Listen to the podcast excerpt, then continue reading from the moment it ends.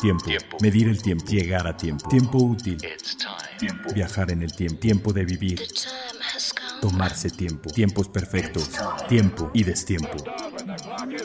Las máquinas e instancias perfectas que conquistan el concepto del tiempo. Reloj auto. Vivencias que atrapan el tiempo. Todas conviven a un tiempo en una sola hora.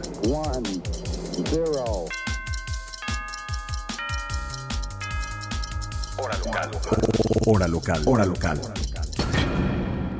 ¿Qué tal? ¿Cómo están? Yo soy Carlos Matamoros. Este es un nuevo episodio del podcast de Hora Local y francamente muchas gracias por escucharnos. Eh, aquí estamos, como ya dije, yo soy Carlos Matamoros. Está conmigo mi eh, amigo y productor de este proyecto que es Toño Sempere. Hola Charlie, un gusto estar con toda la audiencia y ahora estamos eh, volando solo, como, bueno, o sea, son así como este piloto y este y artillero, ¿no? Este, sí. en el, en el biplaza. Hoy nos falló el copiloto, pero no importa, ya tendremos a eh, este invitado en alguna otra ocasión, ya luego les platicamos quién es.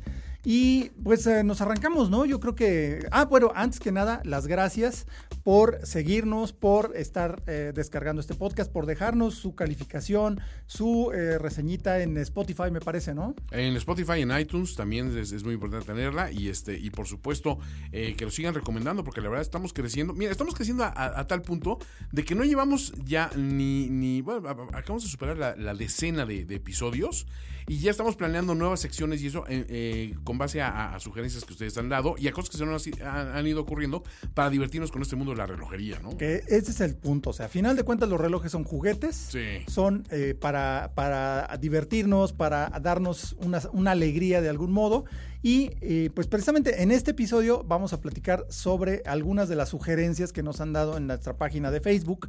Hora es arroba hora local MX. Nuestro Instagram es arroba hora-local, igual que en Twitter. Y eh, en YouTube es hora local. Entonces, no dejen de seguirnos, vean nuestros videos. Tenemos muchas sorpresas. Cada semana hay un video nuevo, así como también hay un podcast nuevo y vamos a, tener muchas más sorpresas próximamente y en esta ocasión vamos a platicar sobre un tema que nos sugirieron en la página de Facebook, en los comentarios.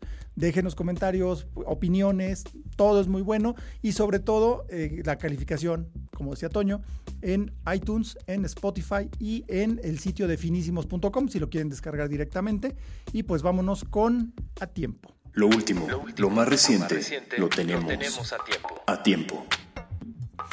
Pues eh, eh, se acaba de dar la. Hace. Bueno, de hecho. Hoy. Cuestión de horas. cuestión de horas. No, de hecho, ayer. Ayer, el 5 de junio. Frederic Constant es una marca suiza afincada en Ginebra, que es una marca realmente muy joven, o sea, nació en, los, en el año 2000, si mal no recuerdo, o un poquito antes del año 2000. Eh, ah, no, tiene 30 años, tiene 30 años. Frederic Constant es esta marca creada desde cero por Peter Stas y su esposa Aleta, combinando nombres de algunos de sus ancestros. Y la, principal razón de ser de Frederic Constant fue ofrecer relojes de estilo clásico, de buena calidad, a precios muy competitivos. No tan competitivos como lo que vamos a hablar ahora, pero realmente ofrecer relojería de alta calidad a un, precio muy eh, accesible.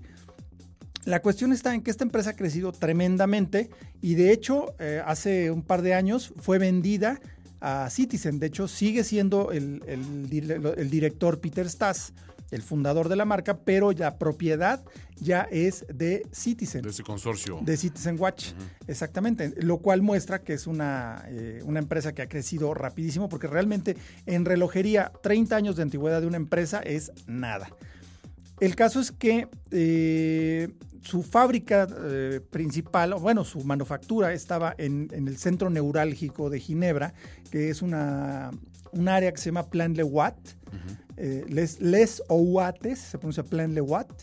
De hecho, le llaman allá Plan Le Watch, porque ahí está Rolex, está eh, Vacheron Constantin, está Piaget, y entre esas firmas importantes que están ahí está Frédéric Constant. La cuestión está en que acaban de inaugurar su nuevo edificio eh, con 3.000 metros cuadrados que eh, amplía y duplica el, espacio que ya tenían disponible. Y eso es algo bien importante porque quiere decir que la, producción era necesario crecerla por la, eh, la, demanda que tiene. En 2004 lanzaron su primer calibre ya de manufactura. Frederico Constant se adelantó a, la necesidad de tener calibres propios, que ahora ya es una, una cuestión muy... Eh, pues muy normal para muchas marcas pequeñas, pero fue una de las primeras marcas pequeñas, si no es que la primera marca pequeña en tener su calibre de manufactura y lleva hasta la fecha 29 movimientos propios, que es algo bien, bien interesante. O sea, tienen un world timer eh, de manufactura, un cronógrafo con función flyback. Ya habíamos hablado en otras eh, ocasiones lo complejo que es hacer un, un cronógrafo y pues Frederic Constant lo ha logrado. De hecho, tiene turbillones, tiene calendarios perpetuos. O sea, maquinaria verdaderamente en, eh, seria en cuanto a relojería. Y pues ese éxito los ha llevado ahora a necesitar un nuevo edificio que acaban de inaugurar. Peter, Star, Peter Stas y eh, pues obviamente con los eh, propietarios de Citizen, eh, Toshio Tokura, el presidente del grupo Citizen. Y pues, pues enhorabuena para Frederico Constant y para su distribuidor aquí en México, que es Temposatis, que han hecho un gran trabajo de, a partir de los buenos fundamentos que dejó el distribuidor previo para Frederico Constant en México. Bueno, y justamente hablando de Frederic Constant, también les recordamos que en Perlón Cronos, en Presidente Mazarik 431 y en el Centro Comercial Arts en Pedregal, tienen toda la gama de Frederic Constant, todos los modelos, todas las versiones y eh, hay, aparte de toda la gran variedad que hay de otras marcas, eh, pueden encontrar también todo la calidad a gran precio de eh, todos los relojes Frederic Constant. Y pues eh, en esencia esa era la primera de a tiempo, que es el evento grande, pero pues yo creo que nos podemos seguir también con de último minuto. Pues de una vez. Justo cuando suceden todos los grandes lanzamientos y novedades mundiales, las tenemos de último minuto. De último minuto.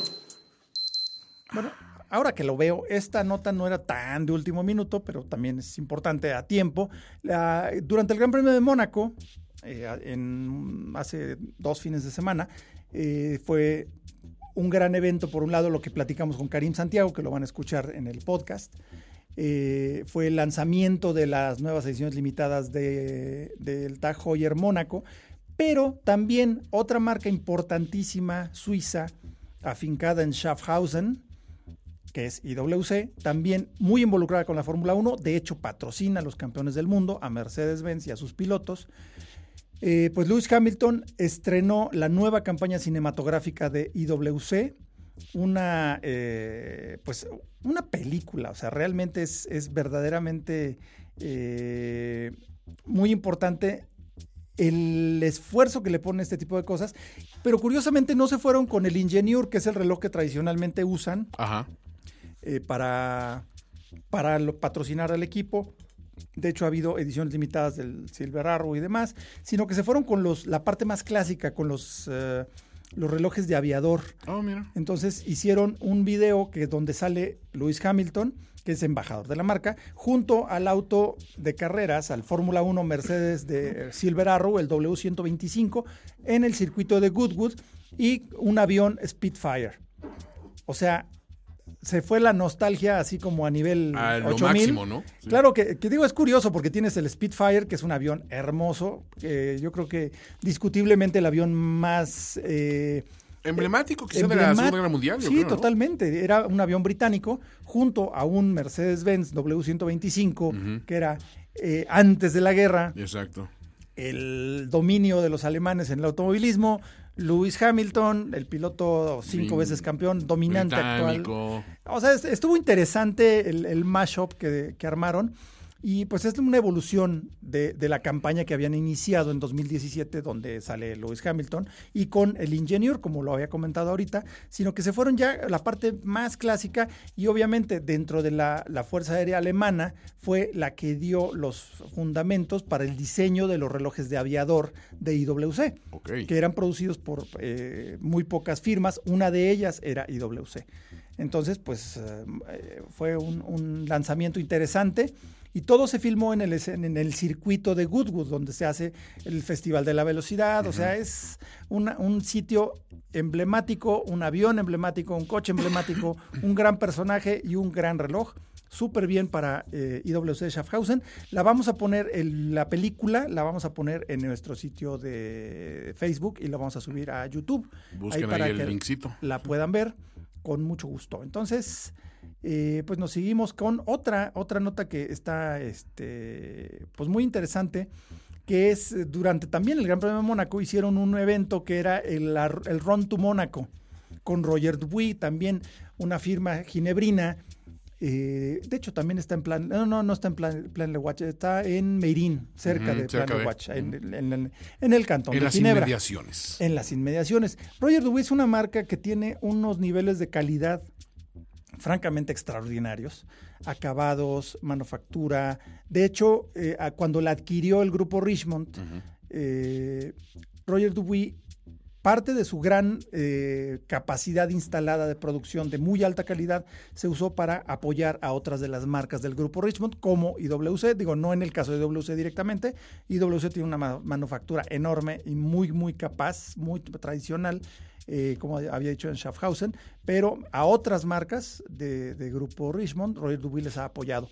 El caso es que juntaron eh, pilotos de rally, eh, celebridades, hasta el Canelo anduvo por allá, el, boxeador, el Canelo Álvarez. Hicieron todo ese recorrido hacia Mónaco antes del Gran Premio en puros autos Lamborghini y Principalmente el Canelo Álvarez, cosa que me da mucha envidia, se aventó en un Lamborghini Aventador SBJ, que es el más perrón. Y también ahí tienen una asociación muy particular de Roger Dubuis con Pirelli. Tienen ediciones limitadas de, relojes cuya correa está hecha del hule ganador de algún gran premio.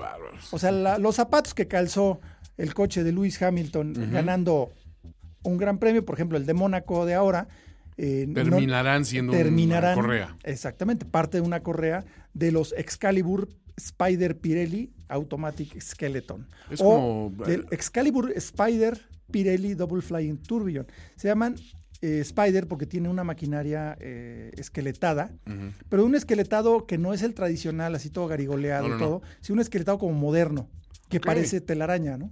Por eso se llaman Spider. Por eso se llama Spider. No, una, una maravilla. Estos relojes les vamos a mostrar aquí en, nuestra página de Facebook, en el álbum correspondiente a este podcast. Van a ver las imágenes del Ronto Mónaco, del Canelo con su Lamborghini, dándonos eh, mucha envidia, y los relojes que acompañaron a este grupo, esta trupe de celebridades, autos, galletas, relojes. Es un tema interesante también para nuestro podcast hermano que también conduce Carlos Matamoros, Radio Fórmula 1, que quizá deberíamos explotar alguna vez cómo reciclan muchos, muchos equipos de Fórmula 1 muchas de sus piezas en cuestiones para coleccionistas y hay unas cosas increíbles. Yo me acuerdo un ajedrez que sacó la escuridad Renault, ¿te acuerdas? Sí, claro. Que costaba un ojo de la cara porque las, el tablero para empezar está hecho de fibra de carbono, con fibra de carbono de, de en, en, el vehículo, ¿no? Y las piezas eran también piezas del coche, o sea, los sí, tornillería. la tornillería, era todo a partir de eso. Y una cosa, aparte, muy bonita, porque la verdad es que es de una calidad y una manufactura brutal, ¿no? Pero sí, el, dichoso ajedrez que costaba en aquellos tiempos, creo que eran 39 mil libras, una cosa así brutal, no, Y, además te garantizo que es barato para lo que cuestan esas piezas. Las piezas en sí, ¿no? No, o sea, yo, yo me acuerdo la, la, visita de que tuve la oportunidad de hacer al, al atelier Bugatti, donde se produce el Beirón.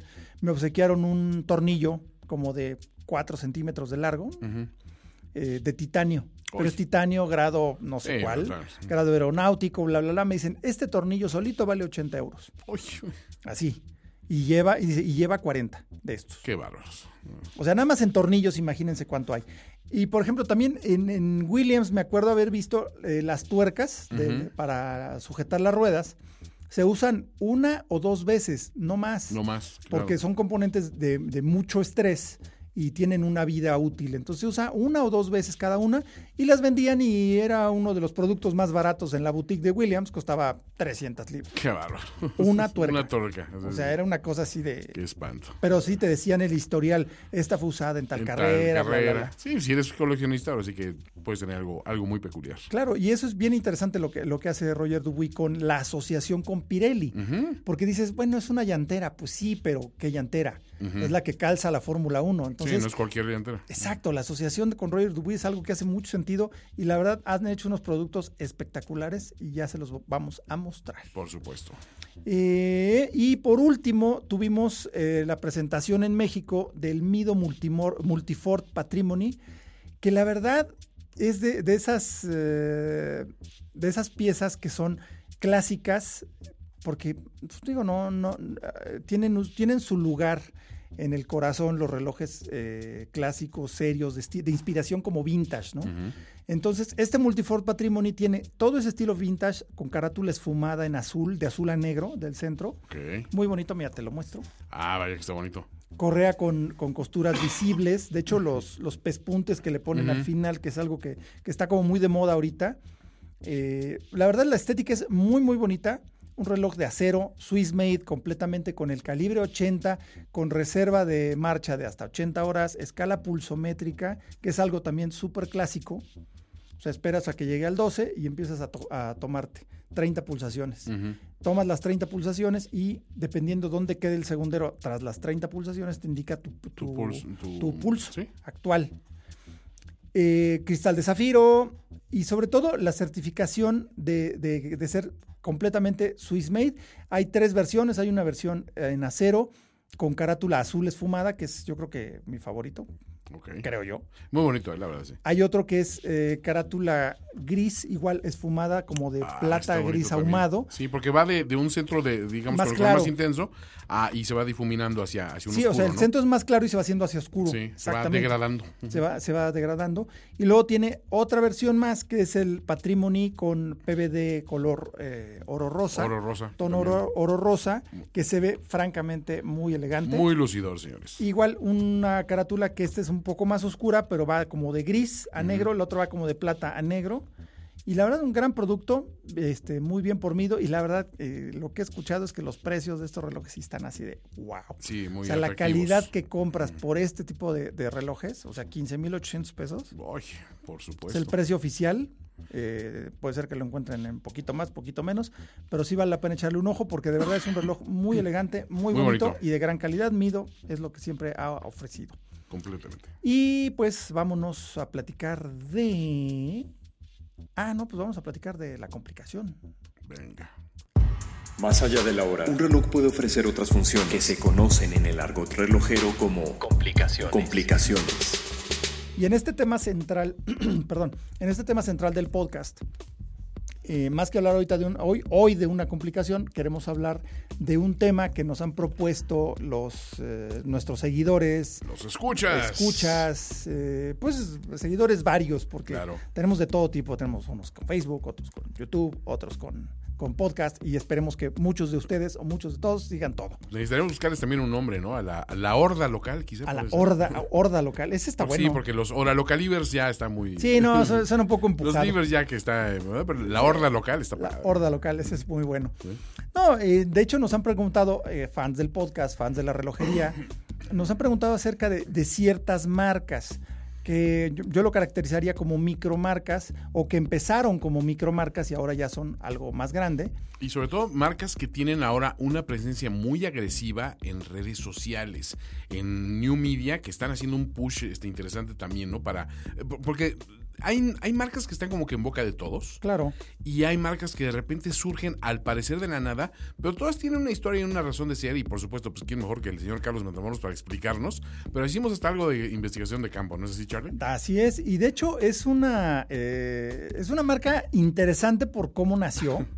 Eh, literalmente, eh, vamos a hablar de una, marca que se llama Filippo Loretti, que nos han preguntado muchas veces. Digo, el nombre sí suena así de wow. Filippo Loretti. Filippo Loretti. Eh, una marca que tiene un origen muy particular. Esencialmente dijeron, pues queremos hacer relojes este, buenos, bonitos y baratos.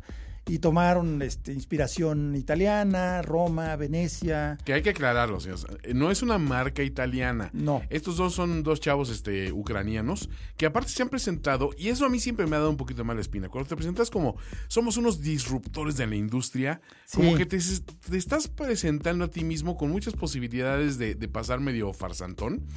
Pero a final de cuentas, creo que les ha funcionado porque empezaron con rondas de, financiamiento en Kickstarter. Eso fue lo más notable. Hicieron tres campañas de Kickstarter y que según fue así abrumador el éxito de cada una de ellas. Eh, fundaron eh, económicamente la empresa con Kickstarter. Y la idea que tenían, que realmente no me parece que esté mal, eh, era ofrecer relojes de alta calidad a solo una fracción del precio.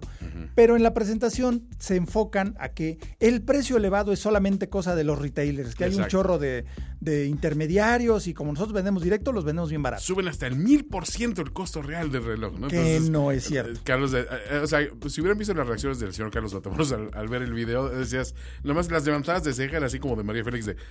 Say "Say what?"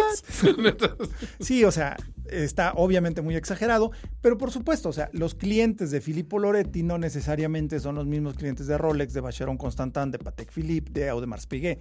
No, pero buscan eh, ofrecer un poco de ese glamour eh, de relojero, la calidad y, y demás a una fracción del precio. Eso suena, sí, ya saben que si suena muy bueno para ser verdad, generalmente lo es.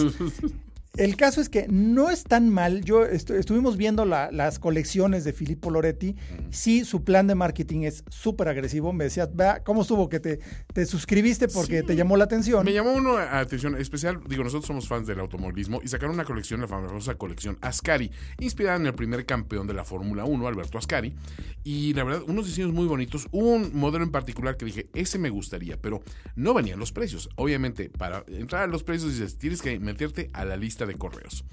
Me metí a la lista de correos y le dije a Carlos, yo creo que en menos de semana y media recibí como 15 correos de estos tipos, pero cada uno más, eh, al principio muy bienvenidos a la gran familia de Filippo Loretti, eres parte de una familia muy exclusiva de gente. Y yo decía, ¿qué tan exclusiva puede ser con tres rondas de financiamiento en Kickstarter? Pero bueno, vamos a dejarlo por ahí. Exacto. Y cuando Facebook es tu principal avenida de promoción, pero dejemos eso de lado.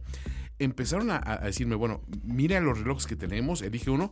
En el momento que me decidí por un reloj, ahí empezó el, hard sales push, porque eh, fue, fue un bombardeo constante de, es que ya nada más nos quedan tantas piezas. Dije, oye, no quedan mil y tantas piezas, nos quedan las últimas 15 y apúrale y la siguiente, ya más nos quedan 6. Yo decía, híjole, qué rápido lo están vendiendo. Digo, se ve que tengo un gusto muy compartido con muchas personas, ¿no? Sí, sí, muy exclusivo no soy. Eh, no, no tan exclusivo, pero me llamó la atención obviamente esa estrategia y también me puse a ver algunas experiencias de venta y la gente dice, es que la verdad es que cuando lo compras te da la, impresión de algo caro, porque parece que estás desempacando un producto de Apple, ¿no? Era lo que decía todo el mundo, ¿no? Un, un- una- una- un paquete muy bonito, ¿no? Sí, un empaque súper acá, ¿no? Sí, o sea, muy sofisticado, muy acá, ¿no? Ay, mira, ya tengo acá los precios. Eso. Por ejemplo, eh, tienen una colección que se llama Venice eh, Moonface Rose Gold Mesh. Ajá. O sea, con PVD en tono oro rosa, también hay en tono oro amarillo, carátula plata,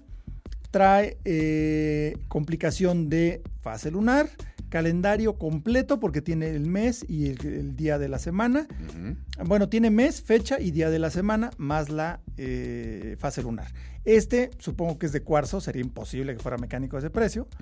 De hecho, si no tiene segundero, seguramente ok. es cuarzo. Entonces son 199 dolarotes.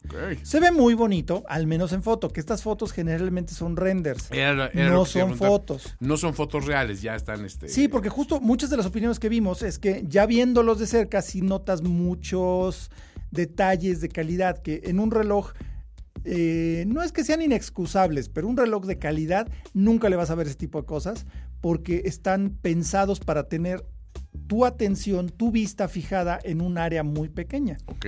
Entonces, el- Cualquier cacahuate de soldadura se va a ver. se nota, exactamente. Exactamente. O el tallón ahí El del, ahí, esmeril exacto, se nota, ¿no? Siempre salta. Pero, por ejemplo, tienen otros que es el Venice, eh, Venice eh, Rose Gold Blue Automatic, que vale 559 dólares. Ese, o sea, estos relojes utilizan obviamente maquinarias japonesas. Citizen de origen, que es Miyota, es la marca de mecanismos de Citizen. Digo, no está mal. O sea, este Venice Rose Gold Blue Automatic vale 559 dólares. No es una mala maquinaria, es lo que estás No, diciendo. no, no es una mala maquinaria, no tiene nada de malo que sea Claro. este, Japonesa. japonesa, al contrario. Sí. Eh, pero igual tiene eh, día, fecha, eh, día, mes, fecha y el... Bueno, de hecho tiene la misma complicación y fase lunar, Y fase lunar. pero automático y con un indicador de reserva de marcha, que eso hace que Oh. siempre se vea así de, ay, güera, muy bonito. Y vale 559 dólares, la verdad se ven muy dignos. Sí, tiene un bonito grabado al reverso también. O sea, tienen, eh, tienen elementos que los hace ver caros. Sí, y justamente esa es la tirada, o sea... Que se, vea caro aunque, aunque no lo sea tanto. No, y, y luego te das cuenta por qué no es caro, porque no tiene la calidad que, que te da un Swiss Made. Además, en ese terreno de 559 a, no sé, 700, 500 a 700 dólares, ya estás entrando en terrenos de Mido. Claro. Terrenos de Mido, de Tissot, de, de marcas suizas, incluso más pequeñas que estas que mencionamos, que igual, o de plano Seiko, ¿no? Pero lo que entiendo que venden aquí es una estética diferente, que se vea muy clásico, se vea muy suizo, pero a un precio más barato. Porque sí, un reloj Seiko son excelentes, eh, pero sí, la variedad es enorme, entonces luego es difícil encontrar. Si buscas algo específico es más difícil de encontrar porque es una gran variedad. Ya, ya, ya. Pero yo creo que lo encuentras. Pero bueno, eh, eso en cuanto a, a- a lo- los Filippo Loretti. Yo me iría por un Seiko, Sí, honestamente. a, a a esos, a esos precios, exacto, ¿no? o de plano por un suizo, ¿no? Pero bueno, eh, lo que ha pasado es que sí, mucha gente se ha decepcionado de los acabados ya viéndolo de cerca, Ya de cerca. una vez que abrieron ese empaque espectacular, ¿no? Ujú. Entonces, lo que recomendamos aquí es que le piensen bien, si les gusta mucho, pues cómprenselo. Voy a ver incluso porque al parecer tiene una política de, de devoluciones muy, muy accesible. O sea, de que. Ok, eh, eso está entonces, bueno. Voy a investigar y si vale la pena, compro uno. Hacemos el unboxing aquí en la, en, en la cabina este, para que lo haga el, el experto oficial Carlos Matamoros y, y que lo estudie a fondo. Y si ya de plano de- de- decimos sí está muy pacotudo, pues lo, lo, lo retachamos. ¿no? Ah, pues eso sería un buen, sería un gran experimento. Un buen ¿eh? experimento. Pero bueno, este, a todas las personas que nos habían preocupado por esta marca. Pero hay, hay otras micromarcas también, ¿no? Sí, hay muchas micromarcas. De hecho, que valdría la pena mencionar. casi levantas una piedra y Sí, hay una hay una micromarca por ahí. Eh, aquí vamos a hablar de dos que ya están más establecidas, que empezaron como micromarcas, pero ya, ya no tanto. No, no en Kickstarter tal cual, porque todavía no se usaba. Una de ellas es Azimuth, que es una marca que a mí me gustaba mucho. Me gustaba mucho. Ya después como que se les brincó la cadena un poco. Ajá. Hacían cosas muy locas cuando nadie más hacía cosas locas. Estamos hablando de hace 15 años, ¿no? Eh, tenían uno que era una mm, con complicación de hora saltante, hora saltante-ish, con, con la forma de una nave espacial, de un cohete. O sea, era la manecilla principal, digamos que era de, tenía una sola manecilla Ajá. muy gruesa con forma de cohete, Ajá. que era el minutero. Y la hora la traía en el extremo bajo del cohete con un disquito que marcaba la hora. Entonces, cuando se cumplía la hora completa, cambiaba el disco. Entonces te decía, es la hora del disco más los minutos. Hmm. Muy bonito.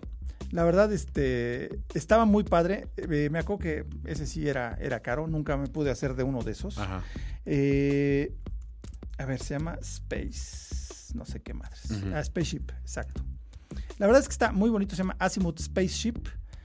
Y, y se veía muy bonito. La verdad es que aún ahora luce mucho. Y hubo muchas versiones. Este, por ejemplo, tiene el planeta Tierra en el segundero. Ah, está bonito. Y usaba mecanismos unitas Sí, sí, sí. eh, de cuerda manual de los grandotes.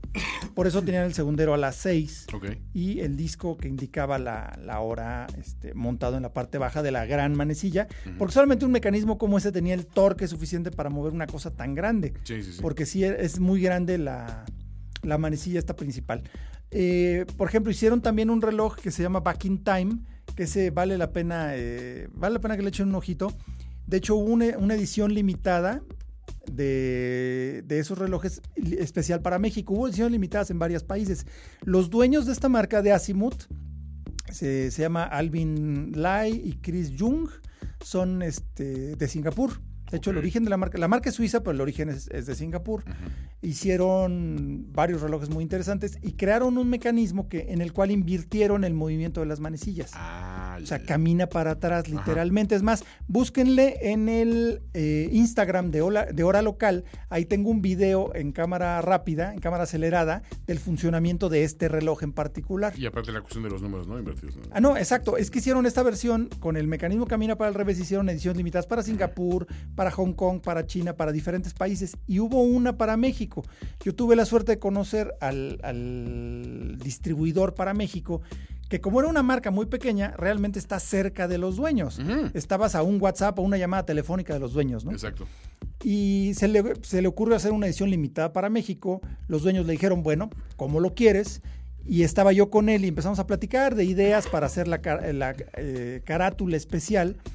Y a mí se me ocurrió que no nada más cambiar de lado los índices como le hacen en las otras, porque el 6 y el 12 quedan en las mismas, pero el 1 y el 11 se invierten, el 10 y el 2 se invierten, el 9 y el 3, el, el 8 y el 4 y el 7 y el 5. Los cambiaron de lado y así ya te indica cuando está caminando para atrás.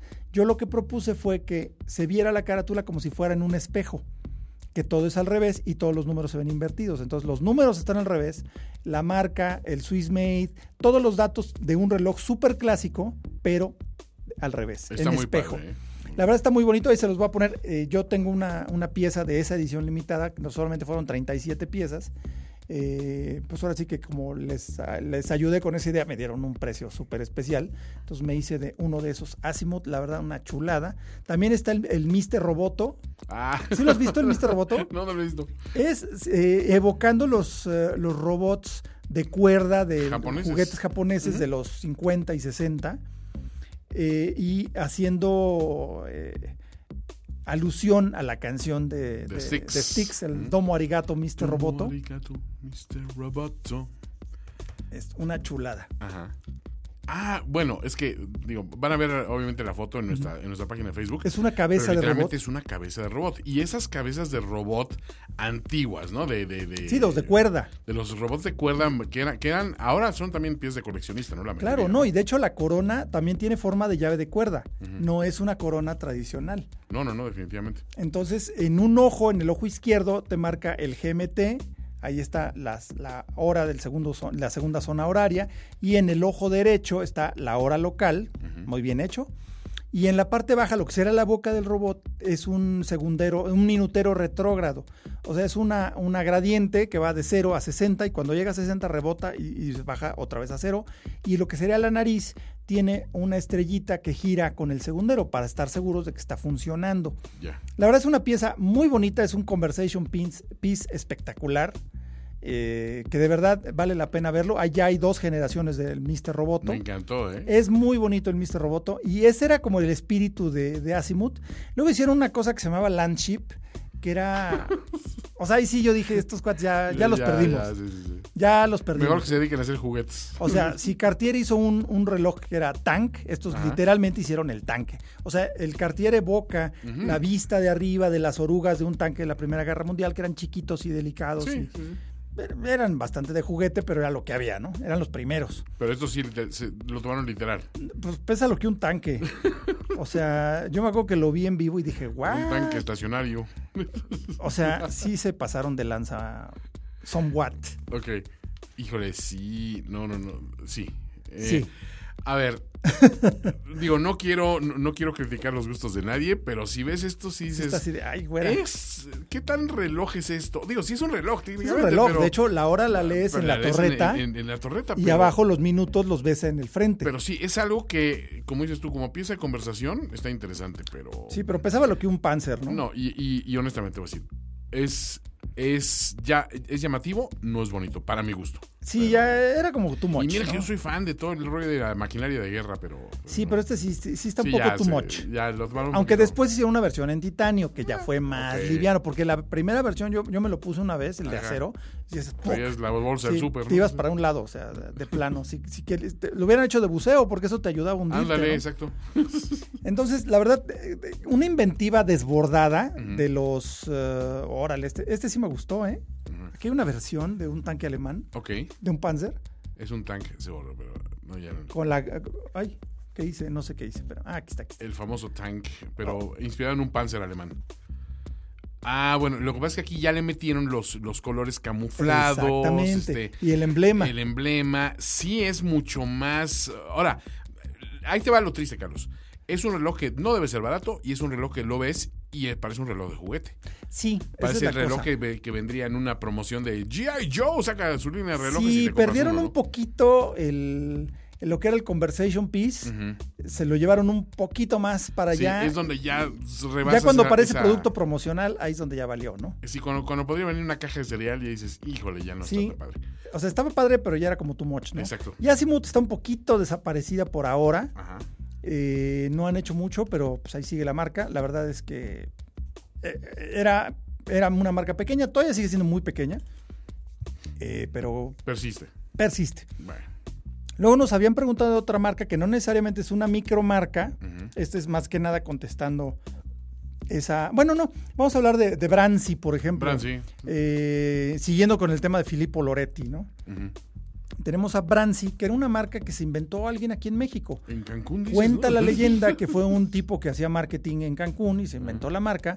Traía maquinarias eh, japonesas o chinas y así, diseños muy bonitos y correas de piel hechas en Italia. Mm, y por eso era era el lo Branzi, por eso sonaba ahí Branzi italiano.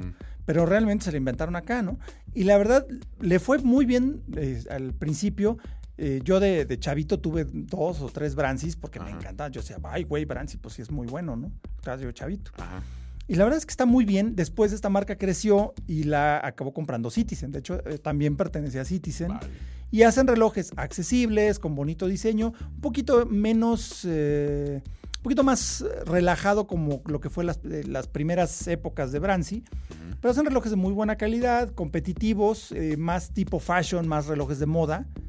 Que esos normalmente no los tocamos tanto acá, Ajá. porque es un universo.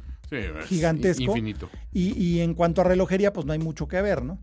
Pero bueno, ese es, eh, ese es Brancy, que por ahí pertenece. Todavía la vemos por ahí en algunos Sanborns y eso, ¿no? Sí, todavía no encuentras. Eh, y hacen también relojes de despertadores y cositas como más amplias.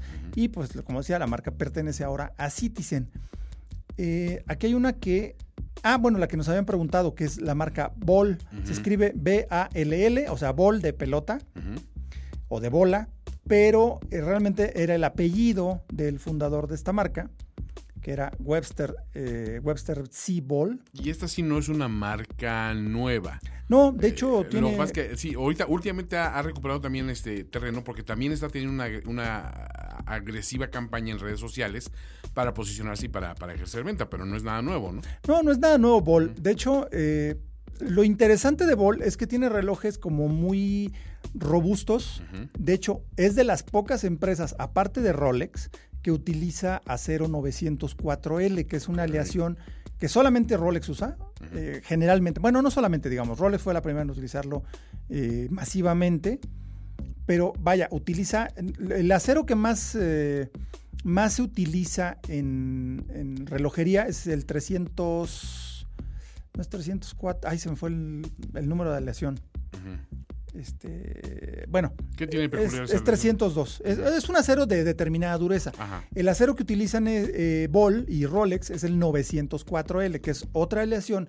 Es un acero con mayor contenido de carbón, entonces más duro. Más duro aún. Es más duro, eh, no, obviamente eh, resiste más antes de rayarse. Eh, y eso es una, una diferencia importante porque es más costoso, más difícil de fabricar y demás. O sea, son relojes hechos, son relojes herramienta los Ball, pero con una estética que a veces evoca eh, lo clásico del ferrocarril. Aquí hay una buena historia porque Webster Ball era inspector de líneas ferroviarias. Trabajaba con el ferrocarril de Estados Unidos en la época del boom ferroviario. En 1891 fue nombrado eh, superintendente, de la, perdón, superintendente de las vías. Eh, la cuestión está en que a finales de 1883 eh, la- el ferrocarril había sido, habían tenido problemas porque no había una estandarización de tiempo. O sea, cada quien llevaba su conteo de tiempo en la costa este, al centro, al centro hacia la izquierda o Sí, la en costa un gran oeste. país tenías muchas variedades, ¿no? Sí, entonces, eh, eh, entre las cosas que aportó Webster Ball, que además eh, se incluye un sistema de revisión e inspección ferroviaria que se extendió a Canadá y a México. Todavía se utilizan las normas de, de Ball. De Ball. La verdad es que el tipo era bastante, Para prevención bastante de listo accidentes, ¿no? Para prevención de accidentes. Y de hecho, entre esas propuestas de Ball era el crear el tiempo estandarizado en todo Estados Unidos. De hecho, el eslogan de, de Ball Watch, de los relojes Ball, es eh, Standard Time, eh, Official Standard. Entonces, Ball lo que hizo fue establecer la hora estandarizada para Estados Unidos, dividida en cuatro zonas horarias. Y eso permitía que los trenes no solo llegaran a tiempo, sino que no estuvieran al mismo tiempo en la misma vía. Entonces, eso logró una coordinación sin precedentes en el sistema ferroviario norteamericano. Entonces, tienen esa estética aparte muy, muy, muy, apegada a todo el rollo ferroviario, porque hasta los modelos, ¿no? Tienen nombre el Fireman, ¿no? El, fogonero, ¿no? Exactamente. Y el Time Master, que era el que, el que llevaba los tiempos en las, en, las estaciones. O sea, todo está, tiene esa, es, esa estética que está muy padre, ¿no? La verdad es que está, está muy, bonito y, están muy con los, eh, tienen un club de embajadores, exploradores. Y, ah, sí, están metidos muchísimo en el mundo de la exploración, ¿no? Sí, precisamente porque como son relojes herramientas, son relojes muy resistentes, lo que decía del acero 904, y tienen Bol todos los relojes. Una particularidad que a mí me parece lo más notable de esta marca, que es que en vez de utilizar eh, pintura luminosa o como el Superluminova u otras, eh, otras cuestiones similares, utiliza unos microtubos de cristal rellenos de gas de tritio. El tritio era el material radioactivo que se, usó después del radio para hacer los relojes visibles en la noche. Es radioactivo, pero es mucho menor que, el radio, que utilizaban los primeros Panerai. Sí, no te va a dar nada. no te va a dar nada. De hecho, por eso se llamaba Radiomir, los Panerai. ¿Te acuerdas que alguna vez platicamos? Entonces, los bolos que utilizan son estos microtubos de gas, de gas de tritio, que tienen una, eh, un brillo sin necesidad de que les dé la luz ni nada durante mínimo 25 años. Qué barro. O sea, puede estar el reloj guardado 15 años en un cajón y va a estar brillando. Y de verdad, estos relojes en la noche, una vez que tu vista se acostumbró, iluminan. Sí, exacto. O sea, iluminan. Tú pones, eh, pones algo frente a la carátula del reloj y lo puedes ver en oscuridad total por el gran brillo que dan estos relojes. Entonces, este sistema de, microtubos de gas es algo que en relojes de alto nivel, Ball es la única que lo tiene, porque sí son relojes muy costosos, de, muy, de, muy buena construcción, muy resistentes, eh, tiene línea de buceo, línea de exploración. Eh, de verdad, es una marca muy interesante. No se le ha dado a lo mejor el, reconocimiento que merecería, pero igual también son como de uso muy específico son estilos muy específicos, muy robustos, muy pesados, eh, muy resistentes, pero también son costosos. Pero vaya, lo bueno cuesta y la relojería nos lo ha enseñado más que bien. De verdad vale mucho la pena echarle un ojito a Bol. Ahí este, esa la distribuye eh, AB, Time, AB Time en México. En México. Ah, oh, oh. me, salió lo gringo, no, es AB Time en México. Eh, lo tiene Alex Cool, que también tiene una gran trayectoria. Un día lo invitaremos acá al podcast. Y bueno, eso es Ball. Y ya para cerrar, ah, no, no, para cerrar, no, todavía no. Ahora vamos a hablar de otra micromarca, literal, cumple los estándares de micromarca, pero está como que en el otro extremo de Filippo Loretti. O sea, Filippo Loretti son relojes muy accesibles, muy eh, apantalladores, porque realmente la cosa es que son apantalladores. Ox and Junior, se escribe O-C-H-S and Junior, Ox and Junior, es una empresa fundada por Ludwig Oechslin. Es que se escribe OE. OE. Ya ves que eh, le pones diéresis y agarra el sonido Oechslin. Entonces, Ludwig Oechslin. A lo mejor no suena muy apantallante el nombre de Ludwig Oechslin, pero es, era la mano que mecía la cuna en la altísima relojería de Ulis Nardán. Era muy amigo de, um, Rolf Schneider, o Schneider, como lo pronuncian ellos, de Rolf Schneider, que fue el, dueño y, CEO de Ulis Nardan durante mucho tiempo. Y en los años 90, eh, Ludwig Wrestling se le ocurrió eh, hacer un reloj astronómico, o sea, grande, como de mes, porque es muy complejo.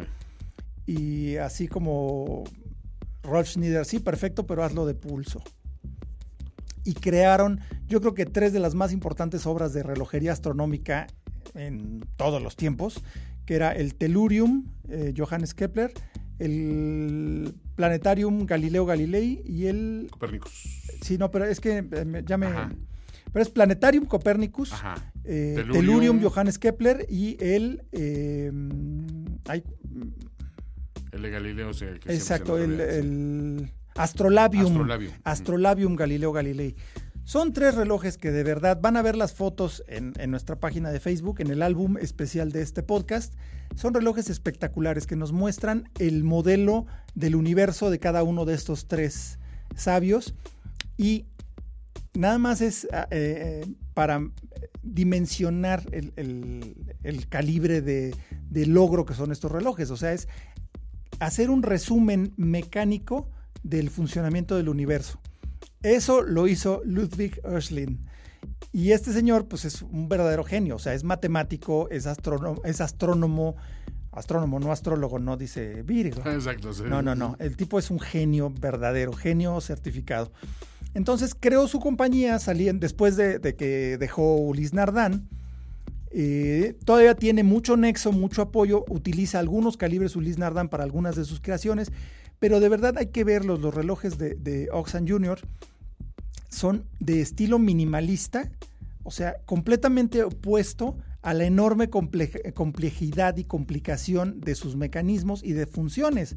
O sea, son relojes muy sencillos, no tienen índices arábicos, de hecho eh, las carátulas son eh, como cepilladas en metal, se ve el metal como en bruto, pero cepillado de una forma muy elegante.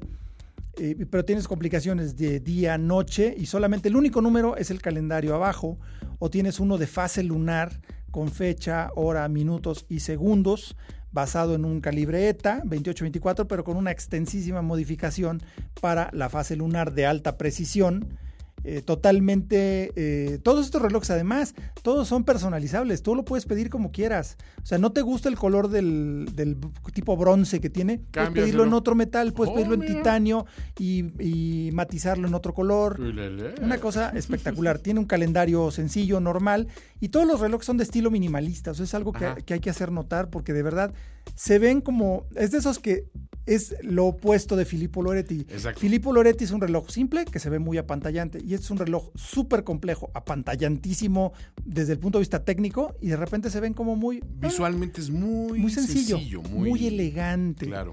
Muy elegante. Tiene un calendario anual donde las eh, el mes, la fecha y el día de la semana están indicados con puntitos, únicamente puntitos. Porque detrás de la carátula se mueve un disco, entonces va cambiando de posición el puntito. Y con eso es. Con eso es, pero no, de tiene fase dicho. que me están tan brutales. No, no, están hermosos relojes. preciosa, ¿no? Pero yo creo que mi favorito es el de el de El que sea dos, el año bisiesto no el de- dos zonas Ah, el de dos horarias, zonas. Ah, porque hay uno de dos zonas horarias con fecha Sí. que están como más tradicional, porque en las manecillas eh, pues se mueven por, o sea, tú lees la hora por posición sin ver los índices y en la parte interna cambia el disco donde están las horas y ahí te indica la segunda zona horaria. Ya. Pero el, el que más me gustó es el que nada más tiene las dos zonas horarias, ya que se ven los números arábigos eh, en diversas posiciones, más bien eh, eh, se ven los números arábigos, pero cuando tú cambias la zona, todo el disco de los números cambia de posición. Ajá. Entonces, en la hora local, eh, marca registrada, Marca eso. este, la hora local la lees en las manecillas, en la posición tradicional, o sea, por posición la lees. Y la segunda zona horaria la lees por el número. Ya. O sea, aquí en la foto que vamos a poner, muestra que son 5 para las 3 Ujú. en la hora local, pero en la segunda zona son 5 para las 11. Sí, y Porque sí, está apuntando al 11 que está ubicado a las 3. ¿Y cómo te cambia la, la percepción de tener, o sea, desfasado esta, esta, esta cuestión? O sea, sí, o sea, de momento lo ves y dices, ¿qué es esto? Ya cuando lo, lo entiendes dices, qué tipo tan genial. Exactamente. O sea, de- Y con una elegancia Sí. en el diseño que dices, wow. soluciones elegantes, creo que es la... la- Sí, así es. Así y, lo podemos definir. y no son relojes baratos, No, pero no, tampoco son tan caros. O sea, que tengas un calendario perpetuo con año bisiesto, mes, día, fecha, hora, día de la semana, este, eh, reserva de marcha por 21 mil francos. Sí, bueno. Está increíble. Pero los demás son mucho más accesibles y la verdad, súper especiales. Es para quien ya pasó de los de siempre, ¿no? Claro. O sea, ya tiene todos. Tiene el Rolex que quiera, tiene el Omega que quiera, tiene el Breguet que quiera, tiene el AP que quiera. Entonces quiere algo distinto. Eh, Y de verdad, qué pies sonones los de Oxan Jr. Hay que, eh, vale la pena echarle un ojito, ahí échenle eh, con detalle a las fotos que vamos a poner. sí. Y por último, en estas marcas jóvenes, porque pues tampoco, tampoco es una micromarca, es una marca ya totalmente establecida, muy importante, que es Bomber. Eh, es la creación de Rick Delacroix, que es eh, importador de muchas marcas grandes, muy importantes, como lo que hemos platicado, como Zenith, eh, MBNF, eh, Grubel Force, los relojes de Mark Newson, eh, fe- eh, Gucci. Y, y vaya, es, es una empresa importadora grande, muy importante, que es Atila. Eh, Rick Delacroix creó su propia marca, Bomber, por, eh, con el gusto que él tiene por las motos, la personalización, la estética, todo el rollo de- del, del motociclismo como muy Easy Rider. Entonces creó toda una marca de relojes que tiene esa estética, ese, ese sabor. Biker. Este, Bikero, ¿no? Sí, sí, sí. Y creo que, creo que lo ha logrado bastante, bastante bien porque Uno de empezaron. los modelos está inspirado en, el nombre del perro mascota de la oficina, ¿no? Sí, claro, su perro se llama Bolt. Además, Bolt. de verdad, me consta que el perrito vive ahí en la oficina. Es una maravilla, Bolt. Eh, es un bulldog. Eh, la cosa más dulce del mundo. Y se llama Bolt y es el perro de la oficina de, de- de ahí, ¿no? Ajá. Entonces, eh, la colección, hay una colección que se llama Bolt 68. Sí. Y este, muy bonitos y, y recuperan esa estética del bullhead de los que platicamos de Seiko y de Citizen y algunos Omega que tenían los botones del cronógrafo acá arriba. Ajá. De hecho, son muy fáciles de usar con cualquiera de las dos manos. Entonces, Bomber retoma esta estética del, del, del bullhead y le pone, por ejemplo, en el Bolt 68 Racing le pusieron un gatillo similar a lo que usa Graham, pero de una manera mucho más eh, restringida porque Graham es literal, es medio reloj Ajá. Eh, muy bonitos. Luego tienen otro que es el BB01, que es de mis favoritos, porque tiene como, como discos. Ah, no, este no, estos no son de, de los de discos, no. El BB01. eh, espérame, ¿cuál es el, el que te iba a decir? Bueno, tienen eh, colaboraciones muy interesantes con artistas, eh, hacen joyería, eh, siempre con el tema, te digo, de los bikers y las calaveras y, Sí. y todo eso. Y por ejemplo, aquí hay unos muy bonitos que hicieron con una calavera tipo, eh, con estética huichol Ah, mira. bien padres, o sea, de verdad, no, no son, no son, si no quieres llamar la atención, no te pongas uno No, de no, no, estos, definitivamente. porque hay de muchos tamaños, o sea, hay Claro. relojes grandotes, hay unos no tan grandotes, pero además una cosa que me gusta mucho de los Bolt 68, Ujú. que se me hace así como que pensar fuera de la caja, que tiene una, mon- una montura que es como bayoneta, o sea, tú aprietas y giras el reloj y el reloj se desmonta de la base Ah, ok. y de la correa Ya. y lo puedes montar ah, y, y tienen la montura para la moto. Para la moto. Entonces Le lo puedes poner moto, lo pones así, plac, y queda ah, eh, como asegurado un instrumento de la moto. como un instrumento de la moto, pero es tu mismo reloj. Eso me gusta. O lo puedes quitar y lo puedes poner en una base para escritorio. Volviendo al tema, pensar fuera de la caja y, y hacer algo más, ¿no? Exactamente. Entonces, esa parte de, de Bomber, de verdad sí es. Como los pop swatch. Como los pops. Pero sí, es, es un poco esa idea. Y de verdad están muy padres. Hay relojes, hay versiones de cuarzo, hay versiones eh, automáticas, de, diver- de diversos niveles de mecanismos. Y hay ya Swiss Made, que eso es algo bien importante porque eh, al principio no eran eh, más bien cuarzos y empezaron con precios mucho más bajos. Ahora ha incrementado el precio, pero vaya que ha aumentado la calidad y la variedad que puedes tener. Y por ejemplo, la joyería está padre, ¿eh? o sea, con, con las los mismos que el tema de las calaveras. Claro. O sea, es un concepto como más redondito, ¿no? De, de, de relojería de moda, pero con mucha onda y no nada más se queda en el rollo de los relojes de moda. No, definitivamente O tienen sea, tiene una, intención, tiene un, un tema y eso es algo que, que vale la pena este, echarle un ojito, ¿no? Es lo que está padre. Francamente, Ese, sí. el tema, ¿no? O sea, El y son fieles a él, ¿no? O Sí, tienen una historia y se mantienen en esa historia y la cuentan, ¿no? Me gusta. Sí, me gusta mucho. Muy bien por Bomber. Y otra gran forma de hacerse de una muy buena pieza a un precio competitivo en caso de que se quiera eh, empezar una colección o simplemente que quieras eh, avanzar en tu, en tu historia relojera, vale la pena darse una vuelta al rincón de los eh, seminuevos ahí en Perlón Cronos, en Presidente Mazarik 431. Tienen una vitrina, Toño, que híjole. O sea, a mí se me van los ojos cada que voy y me asomo. Encuentras cada cosa que dices. Sí, o sea, yo quiero ¿no? este, yo quiero este. yo- o sea, de verdad muy bien, a muy buenos precios porque son relojes que han entrado a un, a un cambio de alguien que quiere crecer a una pieza más elaborada, más cara o simplemente diferente. Ahí se encuentran eh, relojes bien interesantes a muy buenos precios y encuentras, te digo, de todo. Yo la última vez que me di una vueltecita me encontré por ahí un, un par de Porsche Design, Oh, eh, de los dashboard recientes, muy padre, un Gerald Yenta que ya son más raros que un perro sí, verde. totalmente. Y la verdad, eh, grandes piezas. Hay Frank Müller, hay eh, Jaeger LeCoultre, hay WC, o sea, hay una gran cantidad de relojes. Y sobre todo que tienes esa, esa cuestión de que cuando compras un reloj de estos, que pues te metes a eBay o con una persona así, no sabes de dónde viene, no sabes en qué condiciones está y no sabes qué trato le dieron. Aquí ya pasó por las manos expertas de, de, de- de los relojeros de, Perlón, y te dan un año de garantía. ¿eh? Eso es Ojo, cosa un año invaluable. de garantía. Sí, no, no, por supuesto, un año de garantía Perlón, eh, la cual pues es, es este una gran, eh, pues vaya, es un- una red de seguridad adicional porque pues estás comprando un, un objeto eh, más costosito y pues vale la pena respaldar esa inversión. Y de verdad dense una vuelta y además siempre hay quien los asesore increíblemente ahí en Perlón Cronos. Pues Pues vámonos con. Vamos a hablar drive. de cochecitos con test drive. ¿Qué tan rápido? ¿Qué tan cómodo? ¿Qué tan avanzado es un auto? Lo sabremos después de este Test Drive. Test Drive. Híjole, pues esta semana me tocó jugar con un coche que. Pues básicamente fue hecho para el niño de 8 años que todos tenemos adentro. Eh, es una cosa bien particular. Sobre todo estamos en una época de los coches híbridos y que se manejen solitos y que casi casi como un Uber de Jaime Llévame. O sea, está cambiando mucho el mundo. La gente ya no, lo- los jóvenes ya no aspiran tanto a tener un, un coche como, como muestra de independencia de la movilidad personal y todo eso. Entonces, cuando te toca acercarte a un juguete como este, o sea, para empezar, Mustang.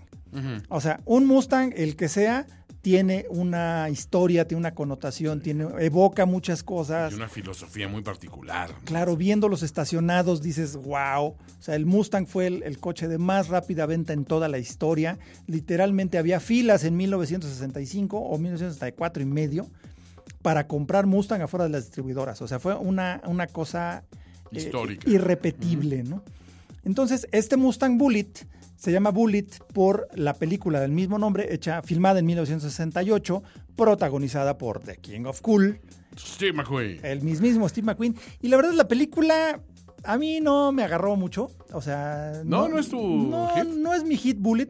Es una buena película de policías y ladrones, Sí. detectives. Eres más de The Getaway. ¿no? Sí, es más así la cosa, ¿no?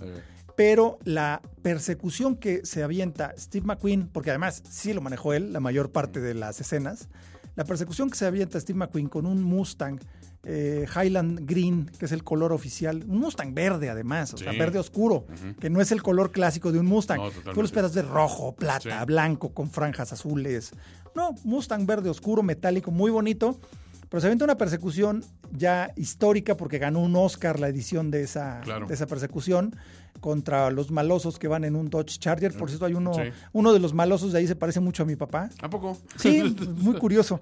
Este, una buena persecución histórica en las calles de San Francisco. En, ¿Cómo se llama la, la calle esta de...? Eh, ay, Este... Hay una calle muy famosa de sí, San que Francisco que está así puros, vertical. sí, ah, sí, la, que, que es una, una pendientes brutales. ¿no? Sí, y, en- y la que está así. Sí, están las dos. La que Eh, son como siete curvas. y- Ajá. En las dos se, Se me- se me avientan olvida el nombre, pues, y se le salen como cuatro tapones del lado derecho al, al Charger, pero bueno, el caso es que evocando esa película y para los que somos suficientemente viejos para acordarnos y haber visto esa película, pues se hizo esta versión Mustang Bullet. Pero lo menos importante es que diga Bullet o no. El coche está súper. O sea, es el mismo color, el, el color verde este. Y es uno de los pocos Mustangs, o el único de producción real, que no tiene caballitos. Ah, No tiene ni un solo emblema más que en la llave. Ok. O sea, no tiene emblemas. Eso. Eso es bien interesante. Porque eso lo hace ver como si lo hubieran customizado, como si lo hubieran este, modificado. Entonces se ve como más acá. No se ve tan gritón, se ve de hecho hasta muy... Normalmente los Mustangs estás acostumbrado a que sean más gritones, ¿no? Franjas, flamas, llantotas.